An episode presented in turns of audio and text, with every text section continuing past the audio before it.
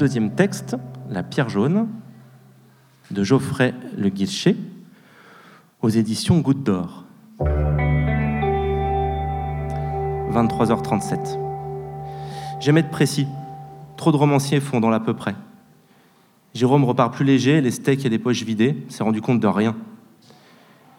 Chicha, elle, jette les podcasts et une lingette dans un sac plastoc accroché à une branche. La nature, c'est pas une poubelle, hein, avant de regagner son bord de route. Elle récupère son flash de whisky dans son sac à main, se rend compte qu'il est vide, elle balance entre deux buissons. Oui, on peut dire que Shtisha est paradoxale, hein, comme tout le monde. La langue sèche, elle marche jusqu'à la fontaine et se désaltère. Avec cette chaleur, elle crevait de soif. Et puis, il faut dire que le shit et l'alcool, hein, ça aide pas non plus.